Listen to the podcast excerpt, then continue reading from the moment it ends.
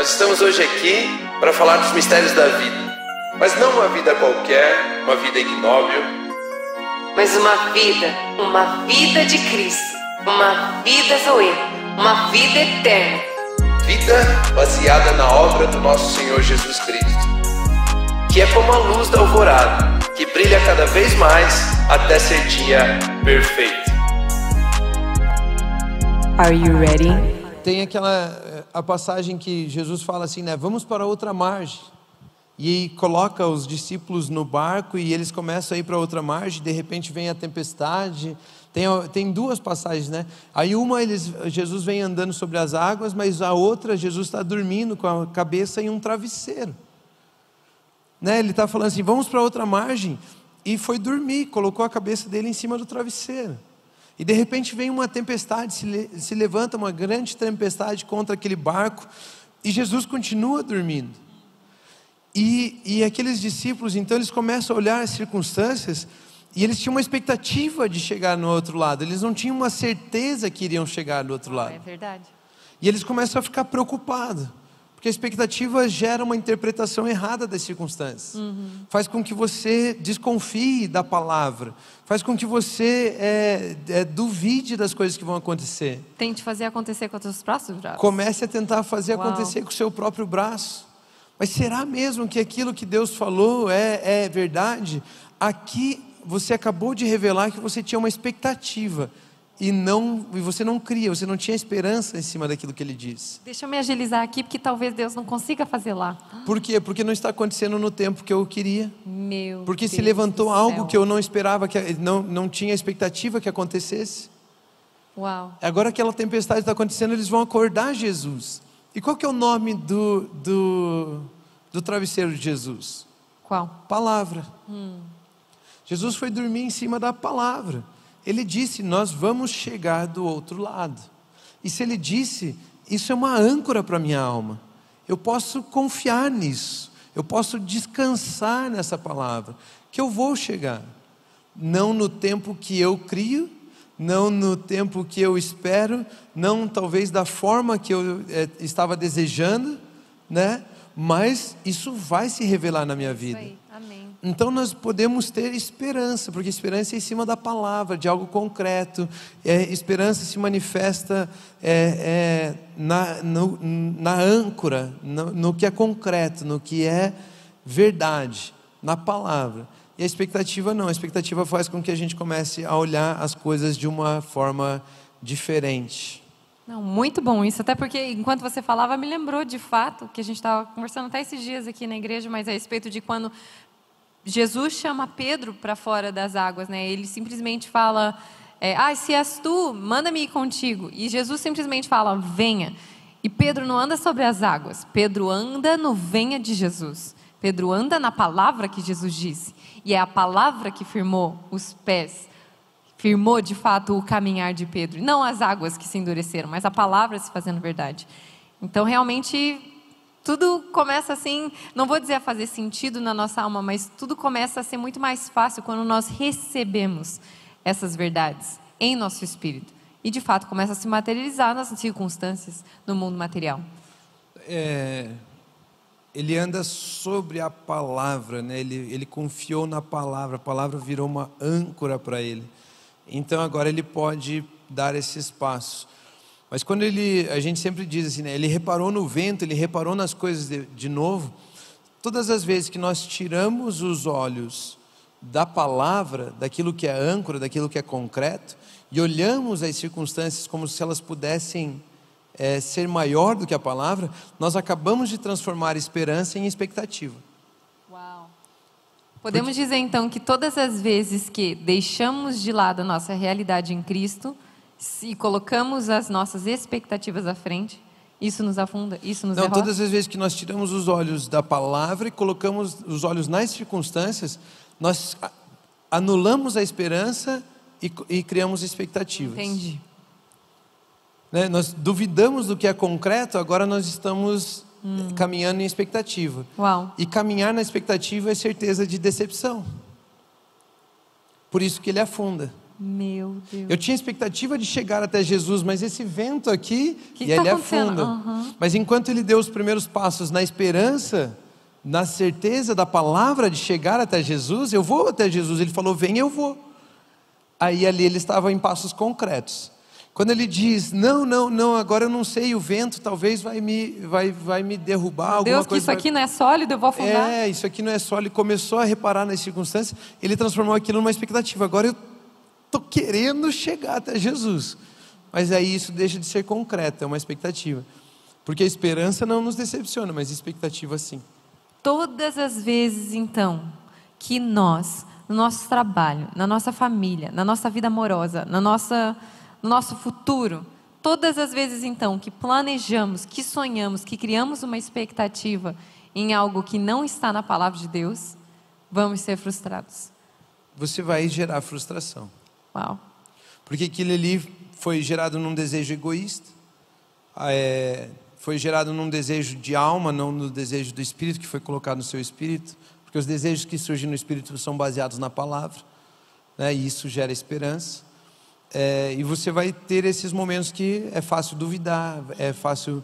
Então, por exemplo, é, eu vou me aproximar de uma pessoa, né? eu quero conhecer alguém, eu vou falar com alguém, é, e eu quero saber quem é essa pessoa, eu quero, eu quero me envolver com essa pessoa, seja em amizade, seja em um relacionamento diferente, seja, sei lá, né? seja chefe e, e- e, é, colaborador, e, né? enfim, pastor e ovelha, seja para namorar, seja para casar, relacionamento, eu vou e, e se eu for criando expectativas com relação àquilo, é certeza de decepção, é certeza de frustração. Então, eu estava na expectativa que a pessoa se comportasse de tal maneira, mas ela não disse, ela nunca se mostrou, ela nunca revelou capacidade, ela nunca mostrou nada que, que fosse concreto para que eu pudesse esperar isso dela. Então eu criei uma expectativa sobre ela, uma ilusão, um desejo da minha alma sobre aquilo. Né? Ah, o menino está falando comigo um monte, né? Olha que legal, olha que legal, ele está conversando comigo, ele me manda mensagem, ele até me mandou boa noite esses dias, e de repente eu já começo a imaginar estar com ele, imaginar que ele gosta de mim, imaginar que ele. O quê? E- Quem faz isso, Rômulo? Não sei. Ah, não sei, não sei, porque eu nunca fiz, eu confesso, eu já É, fiz. eu sou bem tranquilo com relação a isso. Mas né, a gente atende, às vezes, algumas meninas que estão nessa situação Ai, e Jesus, criam uma expectativa de que. E de repente o cara aparece namorando uma outra menina. Como assim? Ué, mas ele me mandava mensagem, agora ele está namorando uma outra menina? Que, que cafajeste? Que, que, Que cara- ignóbio? Que o que é ignóbio? O que é ignóbio, Romo? Fala pra gente que você falou na abertura ali, eu fiquei, que que é ignóbio? Ignóbio é a desvalorização do que é moral, né? É falta de nobreza, é, é não considerar as coisas sérias, é, é- é ser um é um cafajeste, é ordinário, é. Então, um né? cara desse numa situação é meio ignóbio, né? É, É, não é, sei, é, eu, é. eu não julgo ninguém, né? Nem eu, tá aí prendi, em nome de Jesus. Não, ele é ignóbil com relação aos olhos da menina que tinha expectativas.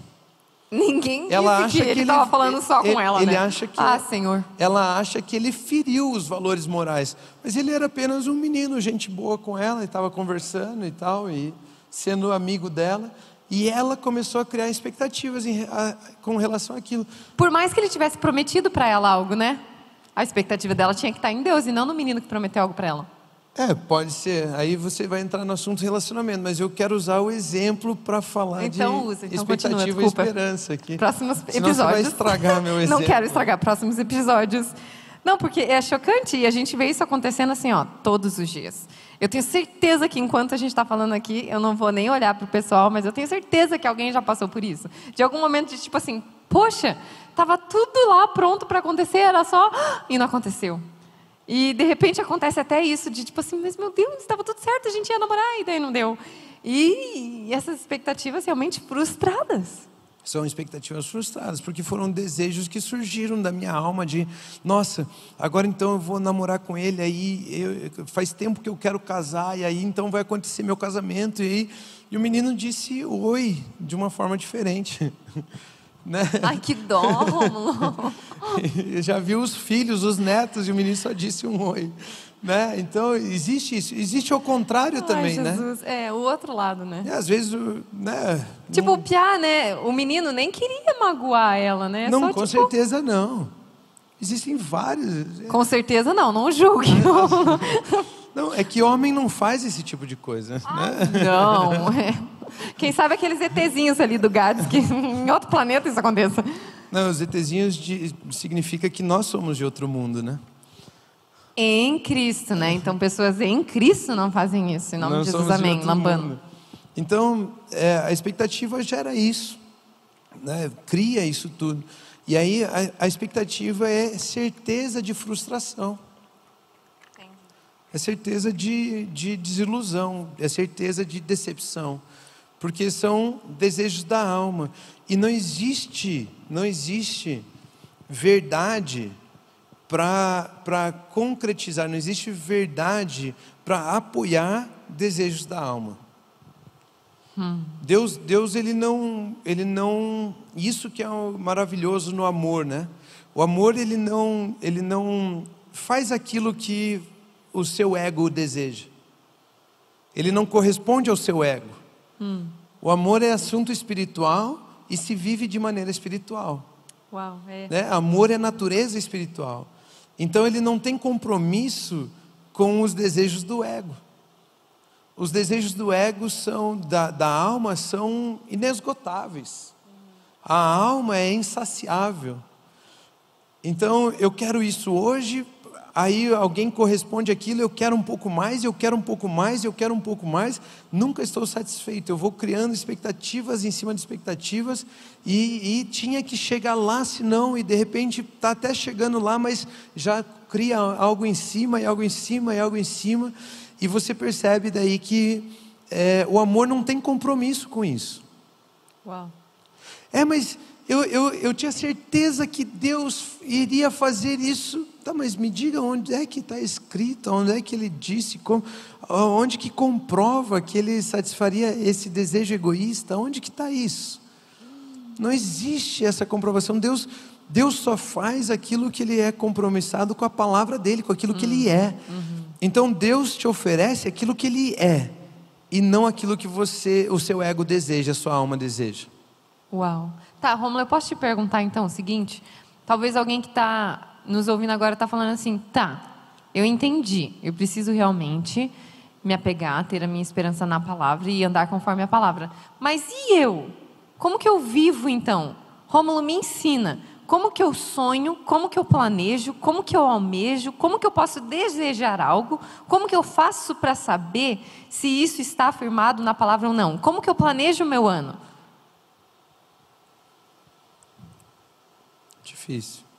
Não é difícil. Boa, boa, boa pergunta. Não, eu gosto de usar a hashtag Rômulo Sincero. Então seja Não, sincero, não, Rômulo, boa. fale. Eu Como que faz? sincero. Não eu tem, sei, a gente né? sabe. Por isso eu que a não, gente eu ama. não me escondo, né? Como, como Mas- que faz? É, leia a palavra de Deus. Aquilo, aquilo que você está falando que Deus faria, está na palavra de Deus, Ele diz, porque Ele tem compromisso com a palavra dele. Ele tem compromisso com o que Ele é, igual eu estava né, falando. E aí, no meu dia a dia, eu quero, por exemplo, que Deus me dê uma esposa, mas Ele nunca disse que Ele daria uma esposa. Né? Ele, ele, ele disse que você tem livre-arbítrio. E as pessoas também têm.